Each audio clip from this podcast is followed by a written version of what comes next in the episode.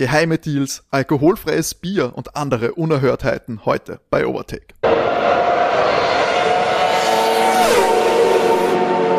Hallo und herzlich willkommen bei Overtake, eurem Lieblings-Formel 1 Podcast. Mein Name ist Timo und ich darf euch zur Episode 9 unseres feinen kleinen Podcasts begrüßen. Heute in einer etwas kleineren Runde als üblich, denn Matti nimmt sich äh, eine wohlverdiente Auszeit. Keine Sorge, kommt natürlich wieder. An meiner Seite ist der Mann, der jetzt die fehlende Kompetenz oder Expertise ersetzen werden muss, denn ich werde sicher nicht machen. Ein guter Freund, geschätzter Kollege, Formel 1 Experte und virtueller Hobbyfeldherr, René. Hallo liebe Motorsportfreunde. Wie läuft die Welteroberung in Crusader Kings? Ach, sehr gut. Römische Reich ist wiederhergestellt. Ähm, das größte Friedensprojekt aller Zeiten, würde ich sagen. Wunderbar. Also gibt's da demnächst mehrere Grand Prix dann auch drinnen? Immer noch ein paar, Wat ein paar Jahre warten bis zur Erfindung des Verbrennungsmotors, aber jetzt kommt erstmal Genghis Khan. Ei, ei, ei. Der große Compris der Mongolei. Wer den für sich äh, holt, entscheidet. Das ist also dann schlussendlich das Finale. Heute haben wir ja viel, viel Drama in den News. Es sind alte Wunden sind wieder aufgerissen worden von einem Formel 1 Steward und Vielleicht werden auch neue Wunden entstehen. Das, da schauen wir uns das gleich an. Das ist für mich irgendwie auch die größte News der letzten Woche gewesen. Sind ein bisschen überschattet worden von den Autopräsentationen und den Shakedowns, die wir ja doch auch wieder gehabt haben. Aber was hat sich denn da dann mit Mika? Ja, du sagst es, unser Mika, in dem Fall nicht Mika Häkkinen, sondern Mika Salo, auch äh, finnischer Grand Prix-Pilot, äh, wesentlich weniger erfolgreich, aber doch fast im gleichen Alter wie der Mika Häkkinen. Der Mika Salo ist 1999 als Schumi-Ersatz bei Ferrari gefahren und hat da sogar zwei Podiums erzielt. Mittlerweile sitzt er in der FIA als äh, Rennsteward, also sozusagen als Wächter der Regeln. Und äh, der Mika Salo, der glänzt äh, in den letzten zwölf Monaten hauptsächlich durch Indiskretion.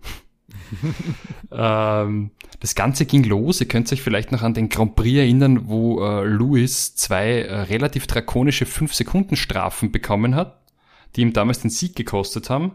Da war, das war der Russland Grand Prix letztes Jahr.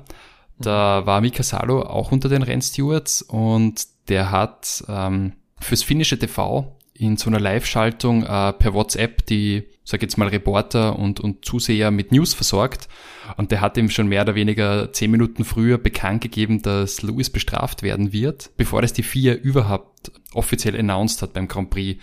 Und das hat ihm damals schon einige Kritik eingebracht. Äh, Kollegen aus dem deutschen Motorsport, äh, äh, Journalismus haben gesagt, eigentlich gehört er abgelöst oder aus der vier geworfen, weil ist halt nicht professionell. Das, das auf keinen Fall. Aber da hat er doch auch schon gesagt, dass er das nicht gemacht hat, oder? Hat eine Stellungnahme veröffentlicht? Ja, wobei das hilft halt nichts, weil da gibt's Millionen Zeugen im finnischen Fernsehen.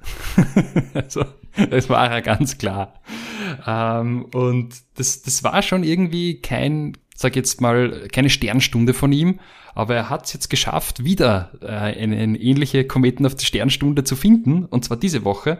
Da hat er ähm, auf seinem äh, Twitch-Kanal gemeinsam mit einem zweiten äh, Sportler geplaudert und da ist ihm rausgerutscht, dass äh, Alfa Romeo dieses Jahr viel besser sein wird, weil sie ja so stark unter dem Motorenschwindel von Ferrari gelitten hätten und ähm, 2020 mit weniger Benzin fahren mussten. Und das lässt halt vermuten, nachdem ja Alfa Romeo Ferrari-Motoren einsetzt, dass das ein bisschen wie ein indirektes Schuldeingeständnis wirkt, gerade von jemandem, der bei der FIA arbeitet. Ihr mhm. könnt euch ja vielleicht dran erinnern, da gab's ja diesen Fall, dass Ferrari letztes Jahr unglaublich schlecht war mit dem Motor. Und 2019 waren sie ja der schnellste und haushoch überlegen und da gab's ja Untersuchungen dafür und man hat vermutet, Ferrari hätte mit dem Motor getrickst. Nach der Untersuchung wurde dann gesagt, ja, gibt ein paar neue technische Direktiven von der FIA, Ferrari muss ein bisschen was ändern, aber es kam nichts an die Öffentlichkeit und das hat ja wilde Spekulationen und krude Thesen äh, mehr oder weniger angetrieben und hervorgerufen. Und ja, jetzt wirkt es halt so, als würde man da schon eigentlich wissen, in der vier drin oder auch da bei den vielleicht niedrigeren Funktionären, was Sache war. Und als wäre es wieder ein Leak. Ich weiß nicht, wie du das siehst, weil jetzt dementiert er ja alles, der, der Mika Salo. Was glaubst du, Timo? Dass er dementiert, das muss er machen. Also klar, was es schaut natürlich super blöd aus. Er hat Glück, dass das ja in diesem, ich schätze mal, nicht sehr großen Twitch-Stream passiert ist, wo er es auch noch auf Finnish gesagt hat. Also ich schätze mal, dass da die wenigsten Sportjournalisten rund um die Welt Finnish können und das dementsprechend irgendwie auch akkurat übersetzen konnten und deswegen nicht direkt eine große News draus gemacht wurde. Deswegen lief es dann auch so ein bisschen, glaube ich, unter dem Radar. Auch im Reddit wurde da äh, viel diskutiert. Da habe ich die News das erste Mal gelesen. Da wurde viel über die konkrete Übersetzung des auf Finnisch Gesagten von ihm diskutiert. Und ja, ich meine, es schaut, egal wie du es drehst und wendest, schaut halt nicht gut aus, wenn du sagst, äh, wenn du solche Unterstellungen sag einfach mal machst und dann im Nachhinein sagst, ja, wir haben halt nur so dahergeplaudert und ich greife nur das auf, was die Medien damals schon geschrieben haben. Das, äh, weiß ich nicht, wirkt einfach nicht authentisch. Andererseits weiß ich nicht, wie äh, realistisch das auch gleichzeitig für eine, für eine Formel 1 Strafe ist. Äh, denkst du, dass das im Bereich des Möglichen von der, von der 4, also liegt, dass die das, dass das so eine Form von Strafe, die nicht offiziell, okay, nicht offiziell angekündigt wird, machen? Du meinst jetzt äh, persönliche Konsequenzen für Mika Salo? Nein, nein, nein, ich meine, dass sie, dass das überhaupt realistisch ist, dass das passiert ist. Ähm, ist das eine Art der Strafe, die die Formel 1 aussprechen wird gegen Ferrari für diesen? Ja, ja, also das ist auf jeden Fall so passiert. Ähm, der Jean Todt hat gesagt, er hätte ja gern dieses Agreement, was beide Parteien unterschrieben haben. Sie haben ja keine Strafe bekommen, das Recht. Dieses Agreement, nennen wir es äh, die, das Gentleman's ja. Agreement, das hätte er ja gern veröffentlicht, aber das hat Ferrari nicht zugelassen. Und genau. deswegen wissen wir ja eigentlich alle miteinander nicht, was da drinnen steht. Aber ähm, wie Adrian Newey sagt, FIA steht ja für ihn für äh, Ferrari International Aid. die halten halt kein Interesse, dass das veröffentlicht wird. Und bitte Jean Todt, äh, der, der Rekord-Teamchef äh, neben Michael Schumacher, vielleicht wollte auch seine alten Freunde nicht beschädigen. Ich weiß es nicht. Aber es spricht, also ich finde, es wäre eine, eine seltsame Art der Strafe, ein, also dem, den Teilnehmer dann zu sagen, okay, du hast jetzt eine, wir können nicht offen zugeben, dass du was Illegales gemacht hast, hast du vielleicht auch nicht, oder vielleicht einfach nur Schlupflöcher äh, im Reglement äh, ausgenutzt. Das schaut aber halt auch nicht gut aus dem anderen Teams gegenüber, die sich auch darüber beschwert haben, dass die wissen es anscheinend nämlich auch nicht. Es wurde ja auch von den Teams kritisiert, dass es nicht bekannt geworden ist. Aber dass sie dann sagen, wir bestrafen das Team in dieser Form, dass sie den Motor einfach gesagt drosseln müssen, und so quasi eine Saison äh, ohne Chance mitfahren, damit das nicht öffentlich wird. Na gut, wenn ich so vor mich her sage, klingt das schon wieder fast realistisch, aber dann auch schon wieder fast zu es klingt für mich fast zu sehr nach einer Verschwörungstheorie für so einen großen, großen Konzern wie die Vier oder so. Was ich mir vorstellen könnte, ist, es wurde da ja kolportiert, dass die irgendwie ähm, Öl zweckentfremden im, mhm. im, im, im Verbrennungsprozess 2019. Und vielleicht haben sie das irgendwie so gemacht, dass sie in Wahrheit die Durchflussmenge des Benzins erhöht haben, damit sie eben mehr einspritzen können, mehr Leistung haben und das halt irgendwie kaschiert haben, weil es musste ja in der Saison 2020 ein zusätzlicher Messsensor eingebaut mhm. werden bei den Motoren. Genau. Und da könnt ihr mir halt vorstellen, dass man sie jetzt nicht gedrosselt hat, aber gesagt hat, okay, diesen, diesen Bypass könnt ihr nimmer mehr nehmen. Mhm. Das heißt, ihr könnt jetzt nur noch das verbrennen, was jeder andere verbrennt. Und dann gibt der Motor vielleicht einfach weniger her.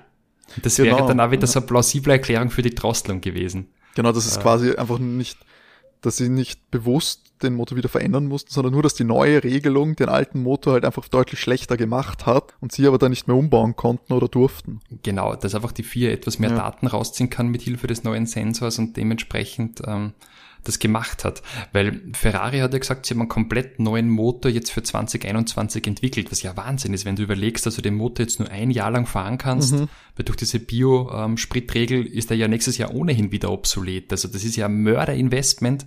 Ja, das würde dann schon irgendwie unser, unser, unser Theorie bestärken, dass der sowieso so nicht mehr zu benutzen war. Das würde zusammenpassen dann tatsächlich, ja. Das, aber warum sie es denn geheim halten hätten wollen müssen, dass vielleicht eben, ja, dass vielleicht dieses, diese vermeintliche Schwindel halt dann nicht öffentlich wird. Das könnte durchaus im Sinne von Ferrari dann auch sein. So in der Richtung, die waren ihr Gesicht. Das könnte man auch vorstellen. Ja. Also Aber ich meine, die vier ist ja auch nicht interessiert daran, dass eines der größten Zugpferde des Sports da irgendwie schlecht dasteht. Ich meine, das, würde für jeden Verband, wenn eins der erfolgreichsten Teams oder das erfolgreichste Team mit Betrug erwischt wird, ist das ja ein Schaden für den Sport. Und es kann auch nicht im Sinne der der FIA sein dann, dass sie da, dass sie es öffentlich machen, dass Ferrari betrogen hat. Aber es scheint auch für schlechtes Klima eben innerhalb der Teams gesorgt zu haben, auf jeden Fall. Ich denke auch. Machen wir eine Bold Prediction, ob äh, Mika Salo seinen äh, komfortablen Vier-Sitz behalten wird? Hundertprozentig und ich sagte auch warum, weil der weiß offensichtlich viel zu viel. Wenn sie den raushauen, der, dann haben sie ihn ja gar nicht mehr unter Kontrolle. Hm. Der hat ein sehr lockeres Mundwerk und der wird dann alles rausballern. Wenn es nicht aus, aus Trotz ist, dann aus, aus Geldgründen. oh, also. das, das, das, uh. Ich wollte sagen, den werden sie jetzt dann raushauen müssen, aber das ist verdammt gut argumentiert von deiner Seite. Ich, ich sage, mir gibt, vorstellen, dass sie ihn versetzen. Wohin? Genau, ich sage, es gibt irgendwelche Konsequenzen. Also die können dann unmöglich jetzt zwölf Monaten zweimal Indiskretion, das kannst du in der Privatwirtschaft oder weiß ich nicht, beim Bund auch nicht machen. ich glaube, das wird jetzt auch erstmal dann mit dem gewesen sein. Ich glaube, jetzt wird dann erstmal alles für die nächsten Jahre verbuddelt, was darum ging. Und wenn jetzt Ferrari in dieser Saison wieder normal mitfahren kann und nicht so eine schlechte Figur macht wie letzte Saison, ich glaube, dann wird das auch vergessen werden und vielleicht in ein paar Jahren gibt es Aufdeckerbuch oder so, das von dieser einen Saison, die sie ja dann schlussendlich eh nicht gewonnen haben. Stimmt. Also, sie war jetzt eh nicht die beste ihres Bestehens. Genau. Es war jetzt eh nicht irgendwie das Saison, also es gab ja äh, letztes Jahr oder vorletztes Jahr beim Baseball so einen krassen Betrugsfall, wo das Team, das die World Series gewonnen hat, äh, rauskommen ist, dass die betrogen haben. Mit einer ganz komischen Art, so da wurden gegen, gegen Tonnen getrommelt, um Signale übers Feld zu vermitteln, Signale, die eigentlich verboten wären und so weiter, das ist ganz komisch gewesen und die haben halt gewonnen und deswegen war es auch großes Trara. Aber wenn Ferrari 2019 nicht mehr gewonnen hat, der spricht ja nicht mal für sie. Also, ich kann mich nicht mal gescheit betrügen. Stimmt. Also ja. Also. Gut. Bleiben wir bei Ferrari, weil Ferrari hatte gestern, heute ist der 27, gestern am 26., also wenn ihr das hört, am Freitag, hatten die das erste äh, Event äh, Vorstellungsevent, weil sie teilen das ja auf. Es gibt zwei verschiedene. Sie haben äh, einerseits die Teamvorstellung angekündigt, die war eben am 26.02. Und danach, noch Anfang März, gibt's die Vorstellung des Autos. Diese Teamvorstellung, die war ja eigentlich super unspektakulär. Da haben einfach kurze Videos gezeigt, Fans durften zugeschalten werden auf einer Wand. Es hat eigentlich ausgeschaut wie bei McLaren tatsächlich, äh, wo sie diese Fahrer, die Fahrer vorgestellt haben. Ja, ist jetzt für Hardcore-Fans vielleicht interessant. Alle anderen überfliegen hier, äh, überfliegen kurzen Artikel dazu.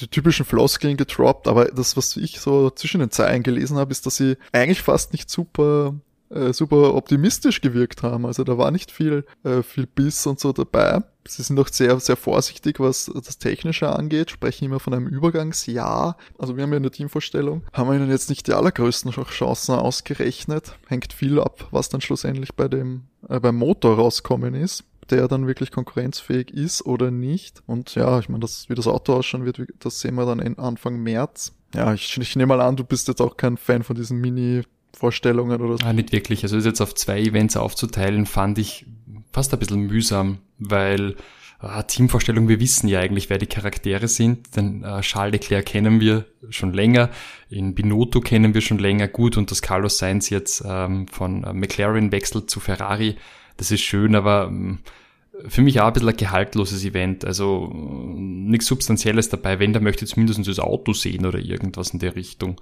Sind wir da mal gespannt, was beim Auto kommt. Für mich ist ja immer das spannende Thema das, ähm, wo werden die Entwicklungstoken verbraucht. Ähm, er hat ja auch angesprochen, äh, Mattia Binotto, dass sie ähm, dann der Aerodynamik was getüftelt haben, weil die ja sehr viel Luftwiderstand haben und das war ja auch letztes Jahr ein großes Problem, weil eben der Motor nicht mehr so stark war. Und äh, sind wir mal gespannt, ob sie jetzt äh, vielleicht äh, ein Konzept haben mit äh, weniger Luftwiderstand äh, oder ob sie äh, dem eh treu bleiben und halt den Motor entsprechend in der Leistung verbessert haben. Anfang, also nächste Woche oder übernächste nächste Woche, glaube ich, ist Ferrari oder übernächste, da sehen wir dann eh mehr. Aber die Autos, die wir schon gesehen haben, das war Alpha Tauri, das haben wir ja auch schon besprochen. Die hatten ihre Vorstellung auch. Und das Partnerteam quasi Red Bull, die sind beide bei einem Shakedown auf die Strecke gekommen. Genau richtig. Ähm, Alpha Tauri hat den Shakedown in Imola gemacht. Das hat mir sehr gut gefallen, ähm, dass es mal nicht in Silverstone passiert, sondern wirklich in äh, Italien, wie sie das auch für italienisches Team gehört. Red Bull hat den Shakedown in Silverstone gemacht. Gut, die sitzen ja eigentlich äh, in Milton Keys oder Keynes, wie auch immer man das ausspricht, in Great Britain. Und das erste, ähm, er heißt wirklich Red Bull 16b. Mhm. Ja, die Namensgebung. Kein Fan. Nein, immer noch kein Fan. Ach, Christian hat nicht auf uns gehört. B, wie die B-Variante, oder? Genau so ist es. Dabei schaut's eh ziemlich genau aus wie voriges Jahr. Ja, genau. Was, was da für mich auffällig war, ist, sie haben hinten die Partien um die Hinterräder und um die Aufhängung sehr dunkel gemacht ähm, mit dem Bildbearbeitungsprogramm. Es sind ja nur Renderings und man sieht eigentlich nicht die Details. Und das lässt halt wieder wild spekulieren, dass da ganz neue Konzepte zum Einsatz kommen. Also, dass die wahrscheinlich mit den Tokens hinten die Aufhängung geändert haben und die Aero. Ist eine große Geheimniskrämerei eigentlich um das Auto, weil dieses Shakedown in ähm, Silverstone mit äh, Jacko, mit äh, Max und auch mit Alban, der war auch zu, äh, zugange, das ist mit einem alten Auto gefahren worden. Das heißt, wir haben eigentlich keine Bilder vom neuen Auto bekommen.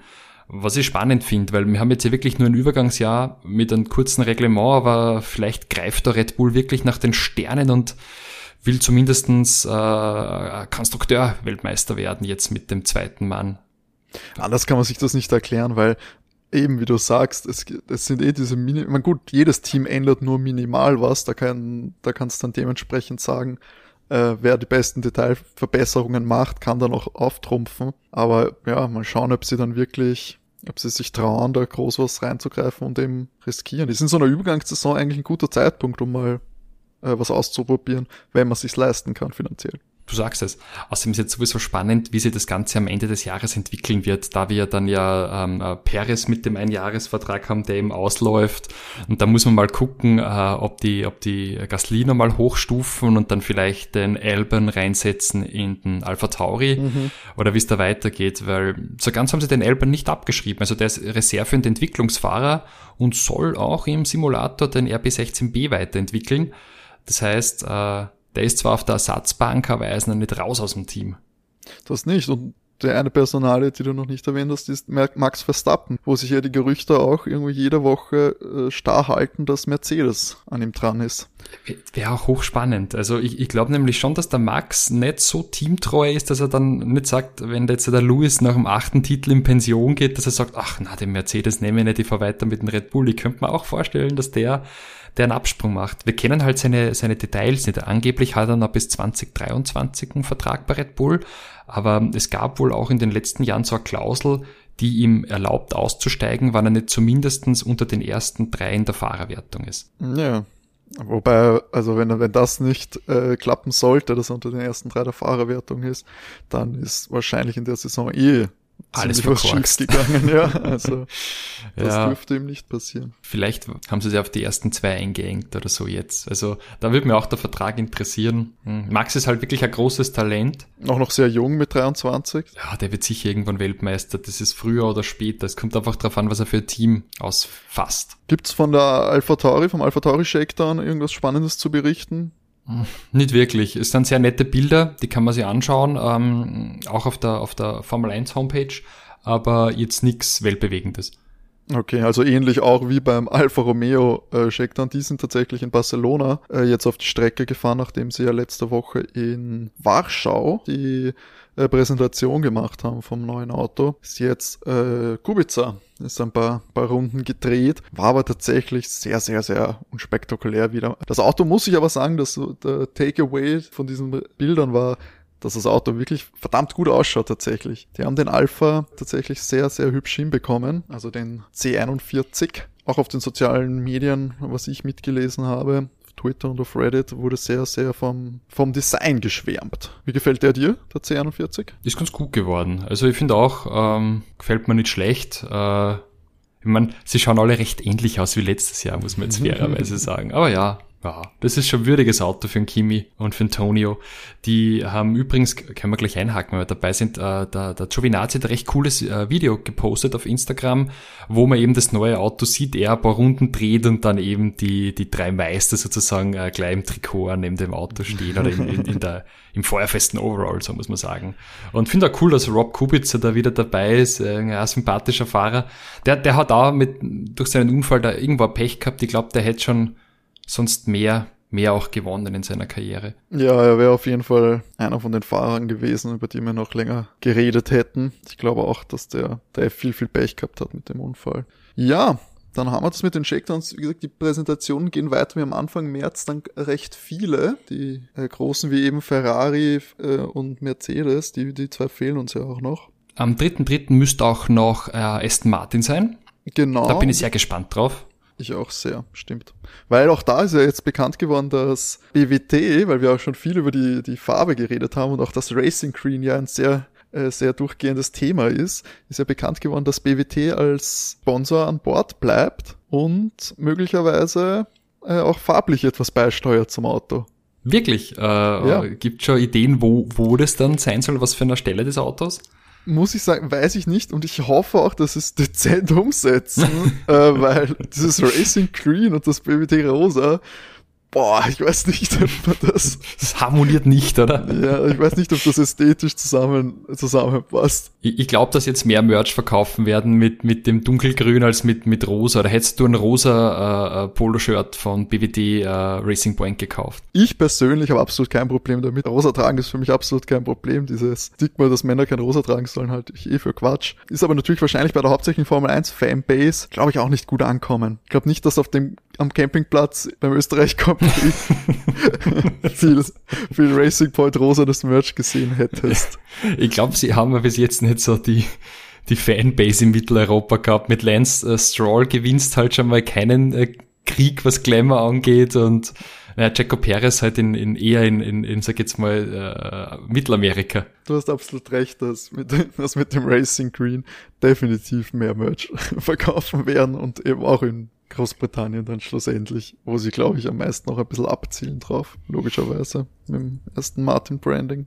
Ja, eine letzte News noch äh, von dieser Woche trifft zwei Teams, zu denen wir jetzt noch gar nichts gesagt haben, nämlich Williams und Alpine. Da hat die italienische Sportzeitung La Gazzetta dello Sport, die sonst eigentlich immer sehr, also zumindest im Fu Bereich Fußball sehr gute Kontakte hat und immer recht viel Breaking News haben, äh, berichtet, dass Alpine dran ist, äh, eine Partnerschaft mit Williams einzugehen. Und zwar geht es da explizit eben um eine Kooperation, so dass Williams das Junior-Team werden könnte von Alpine. Scheinbar sind die da sehr dahinter, dass er sich ähnlich wie im Alpha für äh, Ferrari, das ist, oder eben auch jetzt eigentlich so ein bisschen Williams für Mercedes war, dass sie sich den ein oder anderen Fahrersitz sichern, um dort die Akademiefahrer fahren zu lassen und die Rennpraxis sammeln zu lassen. Ich weiß jetzt nicht, wie viel hundertprozentig dran ist, weil ja Williams eigentlich erst vor ein paar Wochen bekannt gegeben hat, dass sie die Zusammenarbeit mit Mercedes intensivieren wollen und da auch mehr Teile übernehmen würden. Ich weiß jetzt eben, wie gesagt, absolut nicht, äh, wie das ausschauen wird und ob dann vielleicht auch äh, im Williams dann ein Renault-Motor sein wird oder nicht. Ich fand vor allem eine Aussage interessant, dass so ein Junior-Team für Renault sehr, sehr wichtig sein könnte, um den Abstand zu Teams oder zumindest, ich sage mal, den historischen Abstand auch zu Ferrari und äh, Mercedes zu verkürzen. Glaubst du, ist das ein Must-Have in der Formel 1? Ich könnte es mir schon gut vorstellen, weil ähm, bietet dir halt viele Möglichkeiten. Da kannst du deine eigenen Fahrer aufbauen, wenn du es ins B-Team setzt, wie das ja Red Bull seit jeher macht. Du kannst natürlich auch neue Dinge in der Entwicklung testen, andere Konzepte gehen. Ist nicht unhilfreich, würde ich jetzt mal sagen. Und der Punkt ist ja der, Williams ist ja nicht mehr Williams, sondern Darlington Capital. Und die Frage ist halt immer, was will der Investor eigentlich machen mit dem Team? Und ich hätte jetzt einmal so gesagt, dass Darlington Capital möchten sie wahrscheinlich Geld damit verdienen. ja. Und Jetzt haben sie es gekauft für einen recht guten Preis. Die Frage ist, halten die das eine Zeit lang und verkaufen es dann vielleicht dann Renault, in dem Fall Alpine, weil die haben halt Geld, sind ein großer Konzern. Oder fahren sie weiter? Hm, das ist die große Frage, weil es ging ja die letzten Jahre bei Williams schon nicht gut mit, äh, mit den Sponsoren und mit der Finanzierung. Und wenn du natürlich da irgendwo hinten rumgurkst, und das werden sie ja noch längere Zeit tun, ist es halt nicht gerade die beste Art, Geld zu verdienen mit so einem Team. Das ist ja nur dann interessant, wenn du wirklich weit vorne bist. Also so Formel 1 Teams sind jetzt ja nicht so wirklich der Business Case. Die sind sehr prestigeträchtig, kannst super Werbung machen für deine eigene Automarke, aber ich glaube, der will wahrscheinlich auf, auf mittelfristiger Geld sehen. Also ich könnte mir schon gut vorstellen, dass die nach der Saison schauen, wie es im Renault so geht und wenn die dann sagen, na, kauf mal für 300 Millionen, dann sagen die, bitteschön 80 Millionen Gewinn gemacht und danke. Ja, das, ist, das stimmt, das ist ein guter Aspekt von dem Ganzen, dass die Eigentümer dann natürlich die anderen Interessen dahinter verfolgen. Weil davor hatte äh, Renault scheinbar noch äh, Gespräche mit Alpha, die aber äh, abgebrochen wurden, beziehungsweise nicht zu einer Einigung führten. Wäre scheinbar Thema gewesen, dass Alpha da eine Zusammenarbeit mit Renault macht. Ja, das wie gesagt, hier handelt es sich wirklich um Gerüchte und wir können da eigentlich spekulieren da auch nur. Renault will scheinbar aber auf jeden Fall mit Alpine langfristig planen. Sie haben ja recht viele junge Fahrer und äh, Akademiefahrer bei ihnen, die auf jeden Fall nach Fahr Meilen lechzen und die da, was auch wichtig ist für die Entwicklung. So, was, das waren die News für diese Woche. Die Social Media News, die haben wir diese Woche natürlich auch wieder. Was hat sich getan, René, in der Welt der Fahrer und Rennställe? Ja, wie immer habe ich diese Woche die Instagram-Profile der Fahrer und Teams gestalkt für euch und mal geschaut, was sich so tut. Ähm, Lewis Hamilton ist jetzt wieder etwas aktiver auf Instagram, ist da am Surfen, macht Musik und hat ein bisschen Richtung Black Lives Matters gepostet. Ich muss sagen, die Surf, die Surf-Fotos, die waren, da habe ich mega Bock bekommen. Also haben wir auch in der Vergangenheit ein paar Mal waren wir surfen, also meine Freundin und ich und auch mit, mit Matti waren wir auch schon in Portugal surfen da habe ich richtig Lust bekommen. Das hat nice ausgeschaut. Ja, wer nicht, oder ein bisschen Fernweh ist jetzt bei jedem schon dabei nach dem Jahr zu Hause sozusagen. Auf jeden Fall. ähm, ja, ich glaube, Louis lässt sich's gut gehen. Den sieht man jetzt nicht irgendwie so übermäßig äh, trainieren im Simulator oder weil sie nicht Kopfübungen machen wie die anderen. Äh, der geht's ein bisschen ruhiger an. Ähm, Valtteri ist schon bei der Sitzprobe ähm, gewesen im Werk und hat auch ein Video gepostet. Ganz interessant. Ähm, äh, sorgt schon wieder für große Spekulationen. Da ist wohl bei der Spiegelhalterung ähm, jetzt ein neues Aeroteil drauf aus Carbon. Und da mutmaßt man, ob das nicht schon wieder der nächste geniale Mercedes-Schachzug im Thema Luftwiderstand, Luftstrom ist. Man muss sagen, es war da nicht der, der Halo montiert, also der, der hat noch gefehlt in dem Video. Den nutzt man ja dann auch für gewisse aerodynamische, also er hat aerodynamische Eigenschaften, weil er ist ja am Auto oben. Das ist ganz interessantes Video. Da gibt's halt auch schon die kruden Theorien, was dieses neue Carbon-Teilchen da, dieses Gezackte bewirken soll. Der Antonio hat eben ähm, dieses nette Video gepostet von Alfa Romeo äh, und dem neuen Auto. Ist cool gemacht, kann man sich auf jeden Fall anschauen. Und was interessant ist, auch Lando dürfte jetzt äh, Musik machen. Der hat da ein bisschen Schlagzeug geübt äh, und das kann man auf seinem Twitch-Stream äh, mit beobachten. Da sind ja eigentlich alle äh, recht viele Fahrer sehr aktiv auf Twitch, weil da fahren ja auch einige, habe ich immer wieder gesehen, die die virtuellen Rennen. Da habe ich jetzt auch sogar gelesen, da kommen wir dann dazu, dass der äh, Lando Norris auch mit Max Verstappen zusammen bei iRacing immer fährt und die da scheinbar auch schon das 24-Stunden-Rennen gewonnen haben. Und ich schätze mal auch, da wird sehr viel gestreamt. Ja, ja, ich habe mir mal äh, die, den Stream von Charles Leclerc angeschaut beim virtuellen Grand Prix von Monaco 2020 und das ist eigentlich ganz lustig. Also das ist da dann richtig Bock auf Formel 1 gehabt und ähm, der streamt es eben und du kannst dann von der Formel 1 live den Grand Prix anschauen und nebenbei kannst du im zweiten Stream ihn anschauen, wie er das dann kommentiert, was er fährt. war ganz lustig. Und bei den virtuellen Grand Prix letztes Jahr ist ja ähm, äh, George Russell Weltmeister geworden. Stimmt, genau. Und dieses, dieses Jahr war, da nicht der Bruder von irgendjemandem? Uh, uh, uh, Arthur Leclerc oder Arthur genau, Leclerc Arthur, ja, fährt ja. auch, ja, ja. Die ganze Leclerc-Fam, das ist einfach Family-Business-Rennen, mhm. Rennen fahren da in, in Monaco. Kennen sich alle. Ja, Danny, Danny macht Beats-Werbung.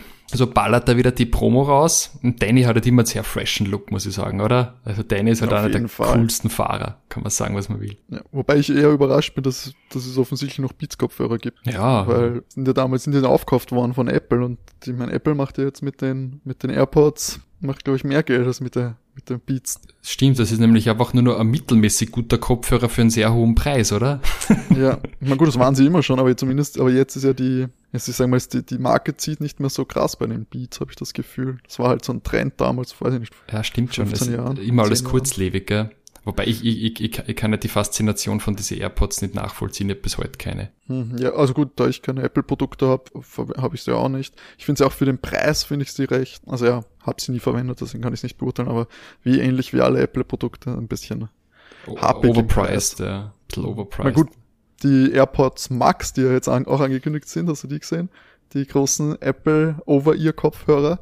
Nö, nö. Sollen dann für, glaube ich, 600 Euro oder so. Ja Kauf ich aber einen, kauf einen Sennheiser oder ein AKG. ja, das ist, das ist ja auch das Absurde, dass du dann die Bose und die Sennheiser-Nummern äh, für weniger Geld kriegst und die sind halt wirklich top-notch in ihrer Branche. Ja, es geht. Oder ein Sony, darf man nicht vergessen. Also Noise Cancelling, führende Technologie. Bekomme ich für das Geld ein Noise Cancelling ähm, Over-Ear-Kopfhörer. Und dazu noch ein Handy. Ja, stimmt. ja, stimmt. äh, ja, na, äh, aber natürlich auch hier der Aufruf an, wie heißt der, äh, Tim Cook. Ähm, Tim Cook ja. Gerne kann der Overtake Cast äh, Produkte testen und, und wird dann mhm. äh, ein Feedback. Wir lassen uns gerne vom Gegenteil überzeugen. Ja. Äh, was tut sich sonst noch? Äh, Mick Schumacher ist in Quarantäne, aber keine Sorge, ihm ist nichts passiert. Es gibt nämlich verpflichtende 10 Tage Quarantäne, wenn du ähm, von Deutschland nach UK einreist und dort hat ja auch das Haas-Team den Sitz. Und der tut da jetzt halt brav, äh, guter Arbeiter, so wie er ist, äh, trainieren und, und fokussiert sich schon auf die neue Saison.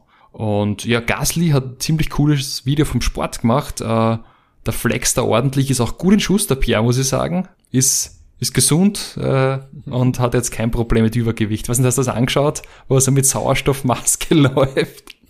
Nein, ich habe das nicht, nicht, nicht gesehen, aber man muss ja schon wirklich sagen, die ganzen, äh, die ganzen Formel 1-Fahrer, ich sag mal so, zu, zum Michael Schumacher war nicht so ripped damals, oder? Das ist also, das absurd, wie die jetzt, also die schauen ja aus wie diese ganzen Fitness-Influencer mittlerweile. Ja. Ich meine, das ist auch wie, wie Fußballer heutzutage ausschauen. Die schauen ja auch alle aus, weiß ich nicht. Das ist kein Gramm Fett an denen, das ist alles durchtrainiert bis zum geht nicht mehr. Ich sehe das eine, eine, starke Veränderung zur, sag ich mal, Fitness der, der früheren Fahrer und Sportler. Ich glaube, die rauchen keine Zigarette mehr und kippen einen, einen Drink, bevor sie ins Auto einsteigen. So wie der James Hunt. Das, das, das war noch eine andere Zeit. Ja, gut. 22% Risiko, dass drauf gehst bei dem Rennen, da hätte ich vorher auch was getrunken. Ja, und ich glaube, denen ist auch nicht schlecht gegangen damals, aber ich glaube auch die Gehälter und damit auch die finanziellen Risiken sind heutzutage auch deutlich höher. Und deswegen ist auch, glaube ich, die Verpflichtung, körperlich fit zu sein und nicht irgendwie Angst auf oder verkatert ins Auto zu steigen, relativ hoch. Ja, das stimmt. Ist ja im Skisport auch so. Die, die, die legendären äh, Zeiten von Toni Seiler, na, vorbei. Alles zu diszipliniert und zu clean, meiner Meinung nach. ja, eins habe ich noch für euch. Das hat mir aber sehr irritiert. Aston Martin hat schon wieder einen neuen Sponsor gewonnen. Wir haben erst äh, letzte Woche über Replay gesprochen. Meine Mutter hat mir dann erklärt, sie kennt das, es ist eine Marken, die war in die 80er Jahre groß. Also, ja. äh, Comeback. Ist wieder Alles da. kommt wieder. Alles kommt wieder. ähm, also danke für die Erklärung auch, weil ich hab, uns hat's ja nichts gesagt. Replay war, war scheinbar schon mal groß. Äh, soll wieder groß werden. Und jetzt haben sie eine Kooperation mit Peroni. Das ist ein italienischer Bierhersteller, eh ein recht älterer den gibt's glaube ich, schon seit so 1850. Aber was halt absurd ist, ähm, sie haben da ein kleines Instagram-Video gemacht mit äh, Lance und mit Sepp und beide haben halt behauptet, dass sie alkoholfreies Bier bevorzugen würden. Ich behaupte, es ist eine dreiste Lüge. ich mein, also da, da stelle ich dir die Frage, was ist die größere, äh, größere Frechheit, dass äh, Sebastian Vettel als Deutscher Werbung für alkoholfreies Bier macht oder dass alkoholfreies Bier ist. ich weiß nicht, was die schlimmere Verfehlung ist, aber ja. ich meine, Sepp hat doch zu seinem Abschied von Ferrari jeden ein Bier ausgegeben. Da gibt's ja die Fotos, wo er jeden eine Heineken-Flaschel mhm. überreicht. Also, yeah, Glaubwürdigkeit nicht so groß in meinen Augen. Ich bin auch kein großer Fan von Heineken, aber immer noch besser als alkoholfreies italienisches Bier. Ja, also ja, puh, tu, tu immer schwer. Und also ich glaube, Sepp wurde da genötigt zu sagen, dass er das alkoholfreie Bier gerne hätte. Glaube ihm nicht. Also das, ja. Ich gehe mal stark davon aus, also dass es einerseits irgendwie verwerflich ist, in einem Motorsport Alkoholwerbung zu machen, aber dürfen sie, dürften sie das überhaupt? Ja, früher, früher hast du ja, früher, klar, um, auf Marlboro dem, am Ferrari stehen. Ja, und ich kann mich erinnern, am, am McLaren waren noch, äh, war Westom und Johnny Walker. Das waren noch Zeiten, weißt? also Alkoholwerbung ist ja prinzipiell im Sport, weiß ich gar nicht, ob das noch geht. Weil eben die Zigaretten haben sie ja verboten und ob das jetzt mit Alkohol vielleicht auch ist und deswegen die alkoholfreie Werbung. Ah, du hast schon recht, weil Heineken macht auch immer die 0.0 Werbung. Mhm. Also auch da alkoholfrei. Aber ich weiß nicht, alkoholfreies Bier, ja. Na, da kann ich mich nicht mehr für was Besserem überzeugen lassen. Heineken, nein. Wir brauchen uns keiner. Schickt uns, schickt, schickt uns keine Kiste alkoholfreies Bier. Schon nein, okay. brauchen wir nicht. Ach, das, ja, hm. Aber ich merke halt schon, dass bei Aston Martin jetzt die Promomaschine unglaublich anrollt mit Sepp, oh, ja. weil der ist auch immer oben bei den ganzen Sachen. Also mhm. die merken halt schon, dass der, der Lance eher so, sagt auch im Interview, so introvertierter ist. Das ist halt kein Aushängeschild. Und mit Sepp, so mit seiner bodenständigen sympathischen Erscheinung kannst halt viel, viel besser Werbung machen. Also der Schachzug, ihn da ins Team zu holen, der war schon gut. Ja, vor allem der Name und das Gesicht, das sind einfach, das ist einfach bekannt. Also auch durch diese erfolgreiche Red Bull-Zeit, die äh, Weltmeister und so. Also, dass du da der ist bekannt auch bei Leuten, die nicht direkt die Formel 1 verfolgen. Deswegen ist das auf jeden Fall ein gutes Testimonial für die Marke Aston Martin und natürlich für alle Werbepartner, die sie an Bord holen. War schon, war schon nicht blöd. Also, wenn es allein dafür sich lohnt, äh, ihm dann an Bord zu holen, gerade eben in der ersten Saison, wo du wieder unter neuem Namen fährst, ich glaube, kann man schon vorstellen, dass das, wie auch schon Mette immer betont hat, dass der Marketingaspekt ein sehr großer Teil sein könnte von dem. Und natürlich ein guter Fahrer, also. Ja, definitiv. Auch nicht immer. Ohne Frage.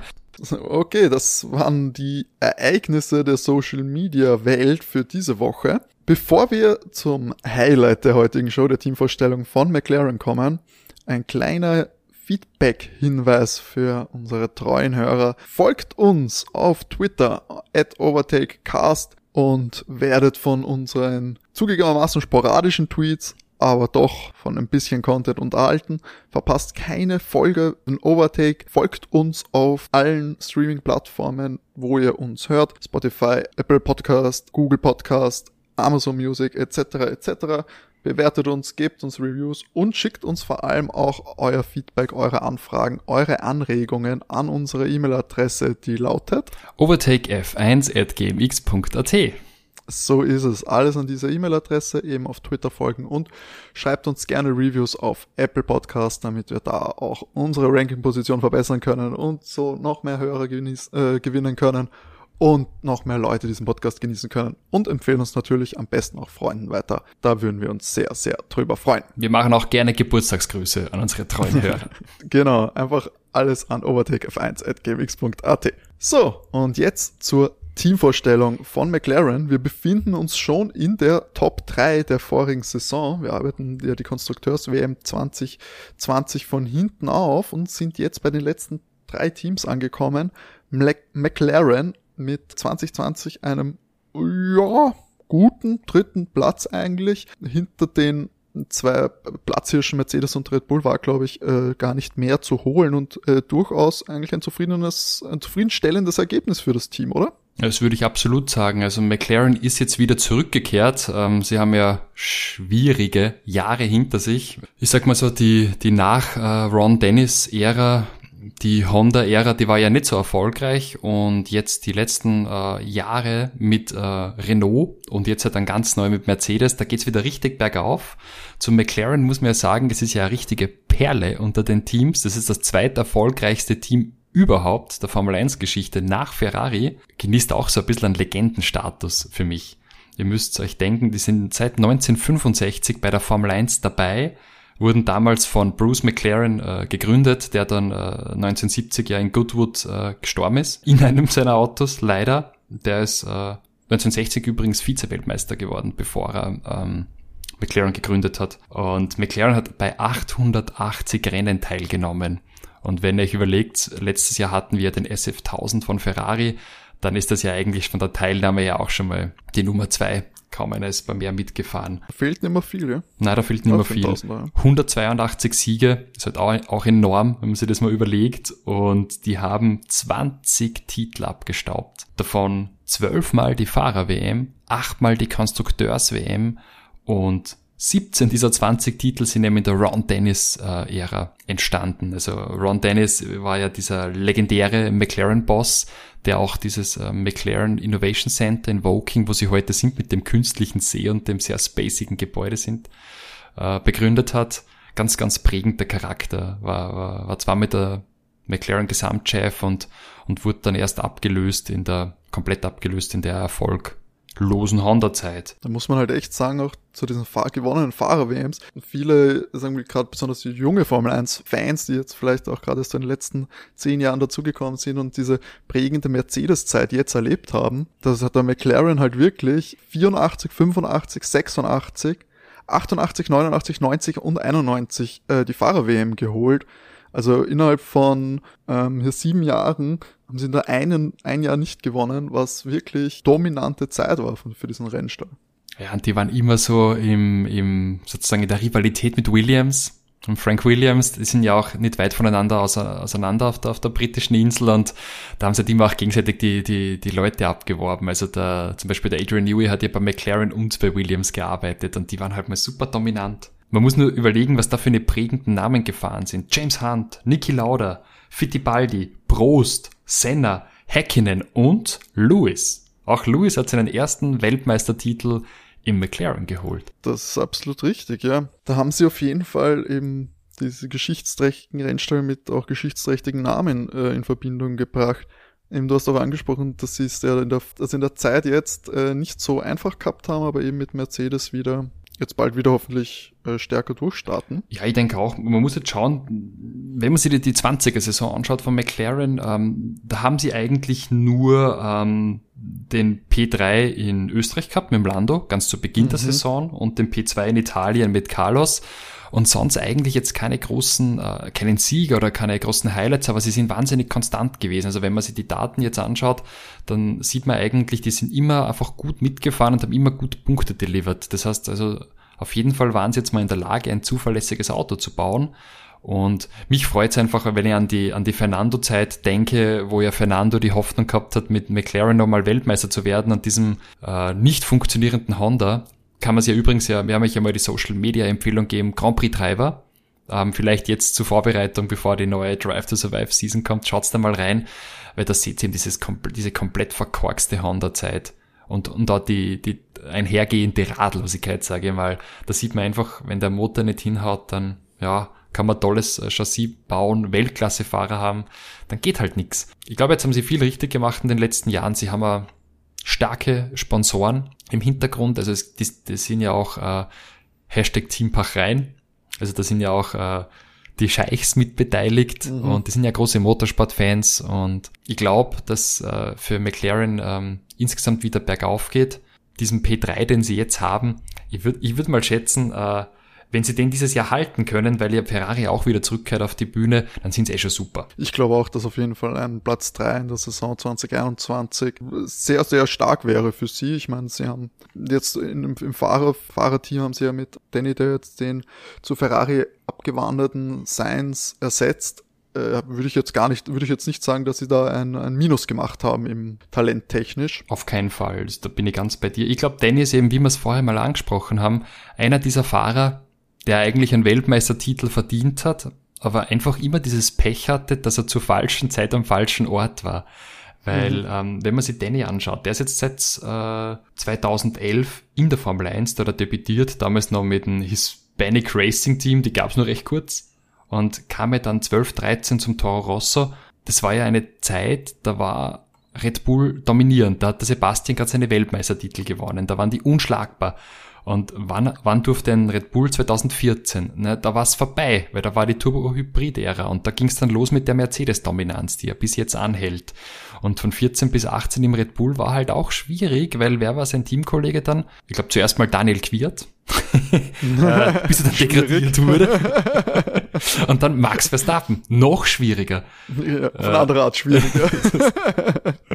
also äh, schlecht, suboptimal. Und dann hat er halt gesehen, gut, im Red Bull werde ich nicht die Nummer eins mit Max, fahre immer ständig nur in die Kiste, ist ja oft genug passiert, gehe ich zu Renault. Und das erste Renault-Jahr 2019 war ja vollkommen zum Vergessen. Und jetzt, letztes Jahr sind sie eigentlich besser geworden, Renault. Ähm, eigentlich sind sie ja aufstrebend, Renault. Wenn man sie anschaut, äh, da, da, hat er allein äh, zwei Podiums geholt im Renault. Da bin ich jetzt noch sehr gespannt, ob jetzt Renault oder McLaren stärker sein wird im Jahr 2021, weil Renault, die pulvern halt auch viel Kohle rein, sind halt ganz klar auf, aufsteigend. Also das, das wird, wird spannend. Also mir kommt vorher hat immer so ein bisschen die falschen Karrierestationen. Ja, das, das auch, ich würde auch sagen, bei Dennis viel Pech, aber weil du auch schon angesprochen hast, dass ja letzte Saison McLaren nur mit zwei Podest, also nur unter Anführungszeichen, nur zwei Podestplätzen ähm, aber sonst äh, konstanter Leistung aufgefallen ist, glaube ich, dass sie mit Danny einen geholt haben, der auch wieder gewinnen kann. Also ich glaube, dass da, dass bei Danny auf jeden Fall äh, auch ein Sieg möglich ist, was natürlich dann auch abhängt, äh, schlussendlich vom Auto natürlich und auch vom, vom Motor dann, äh, der dann noch immer diesen Vorsprung hat, leistungstechnisch. Aber ich glaube, dass da eben, ich glaube auch, dass eher Danny den äh, Sieg holt für McLaren als, als Lando.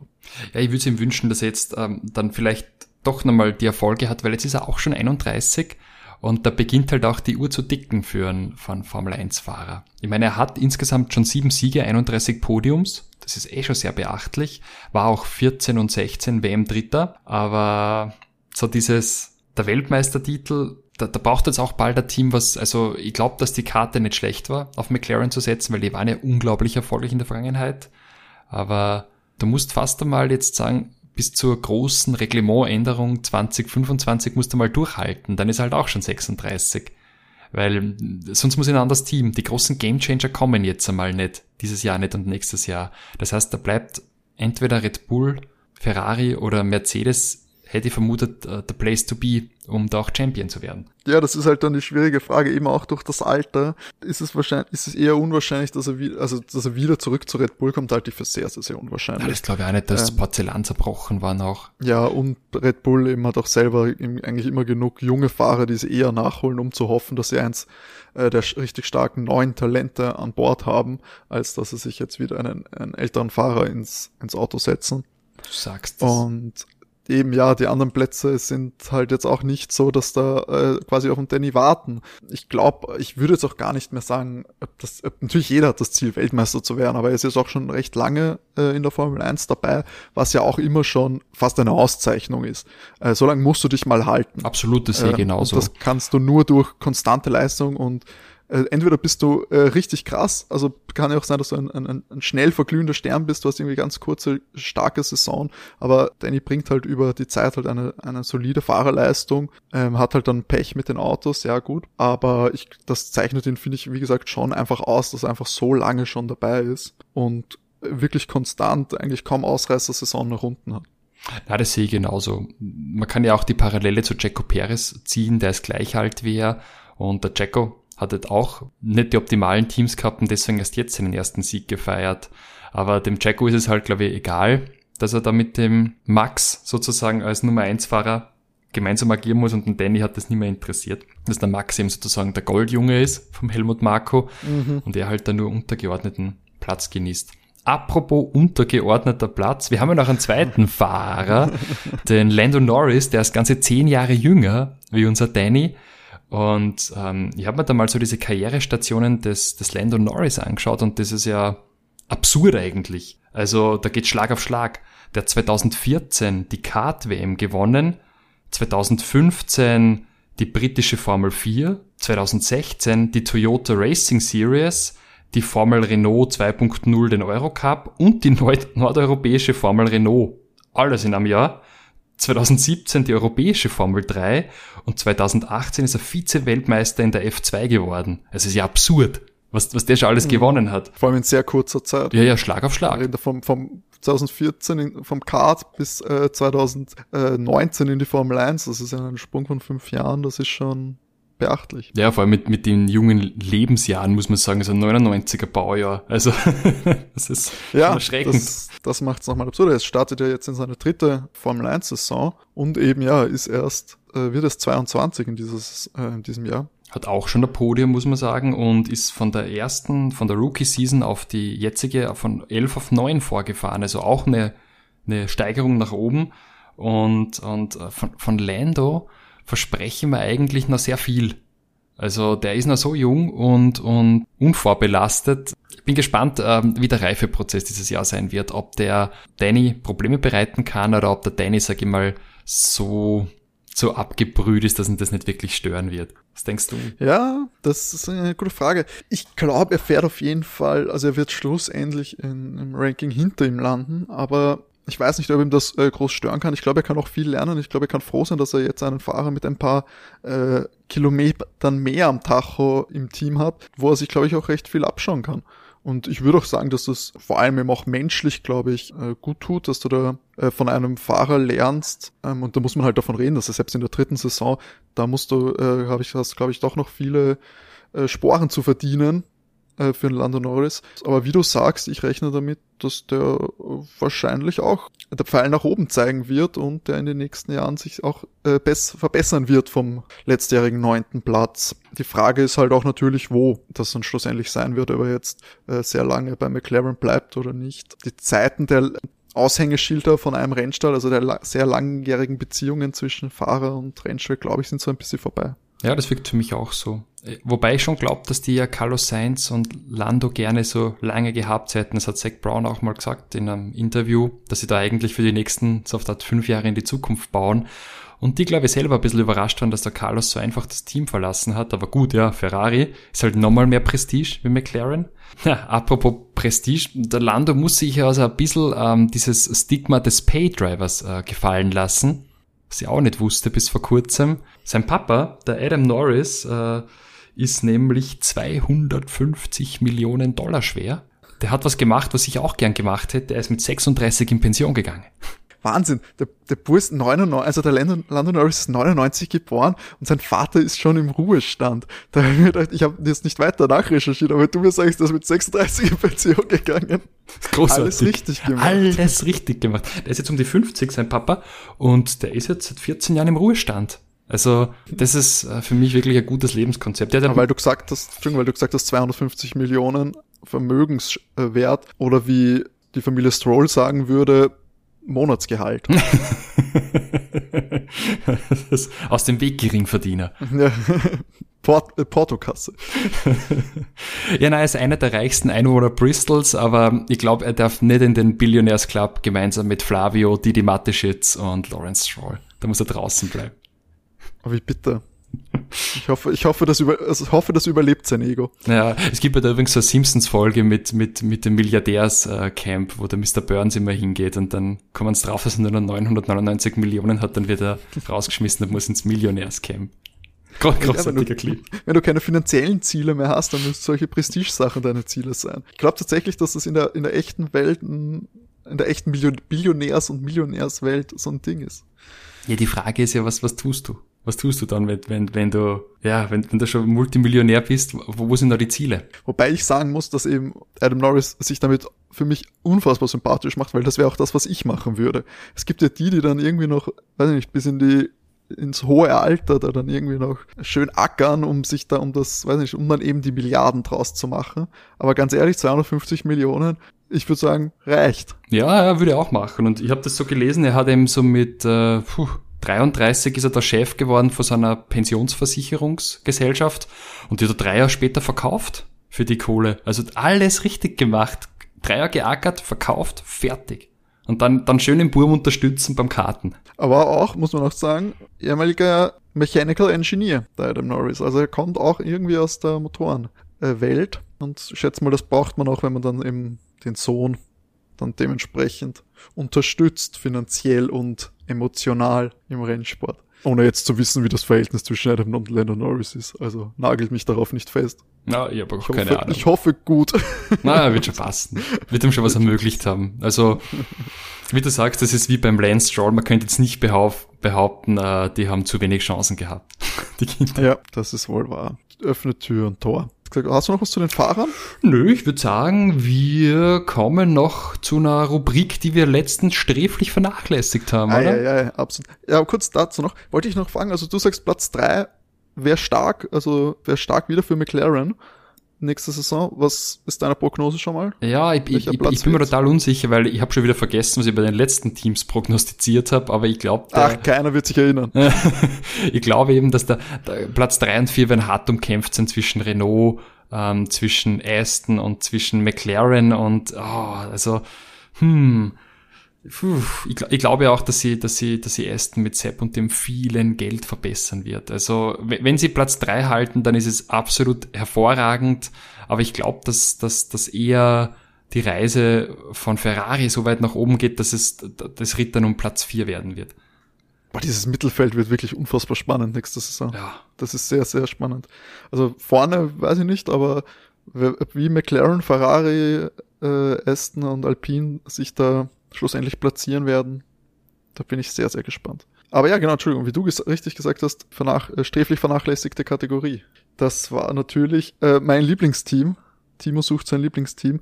Da haben wir letzte Woche bei Aston Martin haben wir natürlich sträflich vergessen, meine Bewertung abzugeben.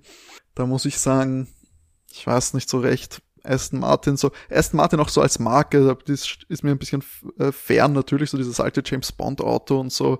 Das ist schon cool, aber so in der heutigen, heutigen Zeit kriegst mich damit nicht mehr so. Da gibt's andere äh, spannende Automarken und die Fahrer bei Stroll, die Paid Driver Thematik macht es mir schwer, da Hardcore-Fan zu werden. Sepp ist natürlich ein Sympathieträger für mich. Unfassbar. Unfassbarer Sympathieträger mag ich einfach. Der wirkt grundsympathisch. Jetzt kein krasser Ausreißer nach oben oder nach unten. Aber ich habe ja auch zu ihm schon gehalten während der Red Bull-Zeit und ich wünsche ihm nur das Beste. Ich schätze jetzt mal, oh, wobei, ich muss da sagen, auch wie René, ich habe absolut keine Ahnung mehr, wie mein Ranking war. Wird dich keiner drauf festnageln. Deswegen werde ich jetzt einfach mal yay or nay mäßig sagen. Würde ich sagen eher nein. Auch so ein neues, unter neuem Branding und so. Ich weiß nicht. Das ist mir alles zu instabil noch. Das beobachte ich lieber. Habe aber absolut nichts gegen Aston Martin. Wohlgemerkt keine Negativpunkte und ich hoffe, Sebastian Vettel hat eine konkurrenzfähige, halbwegs konkurrenzfähige Saison und er kann die Ferrari-Jahre äh, vergessen machen. McLaren hingegen, da muss ich sagen, die sind ja als geheimer Favorit in dieses, in diesen, in diese Rubrik gegangen, äh, was vor allem auch an Danny liegt. Ich, find, ich bin ein riesiger Fan persönlich von, von Danny. Der wirkt einfach wie ein grundsympathischer Dude. Ich hoffe sehr, dass nicht rauskommt, dass der in Wirklichkeit, weiß ich nicht, irgendwie äh, Hundewelpen tritt, weil sonst wäre ich sehr, sehr, sehr enttäuscht. Lando ist für mich noch so ein bisschen ein unbeschriebenes Blatt, da ich jetzt erst äh, wieder vor kurzem so ein bisschen mehr Formel 1 geschaut habe, ist der hat er jetzt für mich nicht so geschichtlichen Eindruck hinterlassen, aber wirkt grundsympathisch und ja, sein Vater ist mir jetzt, nachdem ich das erfahren habe, mit dem Frühruhestand auch sehr sympathisch geworden. ähm, Achievements, ja. Was, was schon schwierig ist, für Millionäre sympathisch rüberzukommen. Aber Danny ist weit oben für mich im Ranking und McLaren nämlich auch. Außer natürlich dieses fragwürdige Orange, das ist ein bisschen ein Dämpfer. Aber die Marke ist irgendwie cool. Du hast diese große, große Geschichte, wie, die wir vorhin ja schon besprochen haben und eben ein recht sympathisches Fahrerfeld. Deswegen würde ich sagen, die haben auch mit Ferrari, wo wir ja auch schon gesprochen haben, dass die relativ weit oben sind, die sind aktuell äh, auf Platz eins und zwei, würde ich sagen. Ja, sehr gut. In welcher Reihenfolge möchte ich noch nicht äh, verraten. Nicht. das wird, äh, das wird erst äh, natürlich offenbart, wenn wir alle Teamvorstellungen durch haben. Dann werde ich zumindest mal meine Top 3 bekannt geben. So viel sei verraten. Und ich glaube, McLaren hat, hat gute Chancen, da sich durchzusetzen. Sehr gut. Ja, jetzt haben wir nur noch zwei Teams, dann wissen wir es eh. So ist es, ja, es ist dann eh schon. Wir nähern uns wirklich mit rasenden Schritten, die Zeit vergeht schon wieder. Äh, nähern uns mit rasenden Schritten den, den Tests, den beginnenden in Bahrain und auch dem Saisonstart. Es ist nur noch ein Monat. Mit nahe, großen Schritten hat, ist jetzt auch das Ende dieser Folge genaht. Ich hoffe, ihr verzeiht uns den fehlenden Matti, er kommt wieder, versprochen gibt's eigentlich nichts weiter zu sagen als schöne Woche. Bleibt gesund und wir wünschen euch genug Benzin im Tank, Freunde. So ist es. Tschüss. Bis bald, Baba.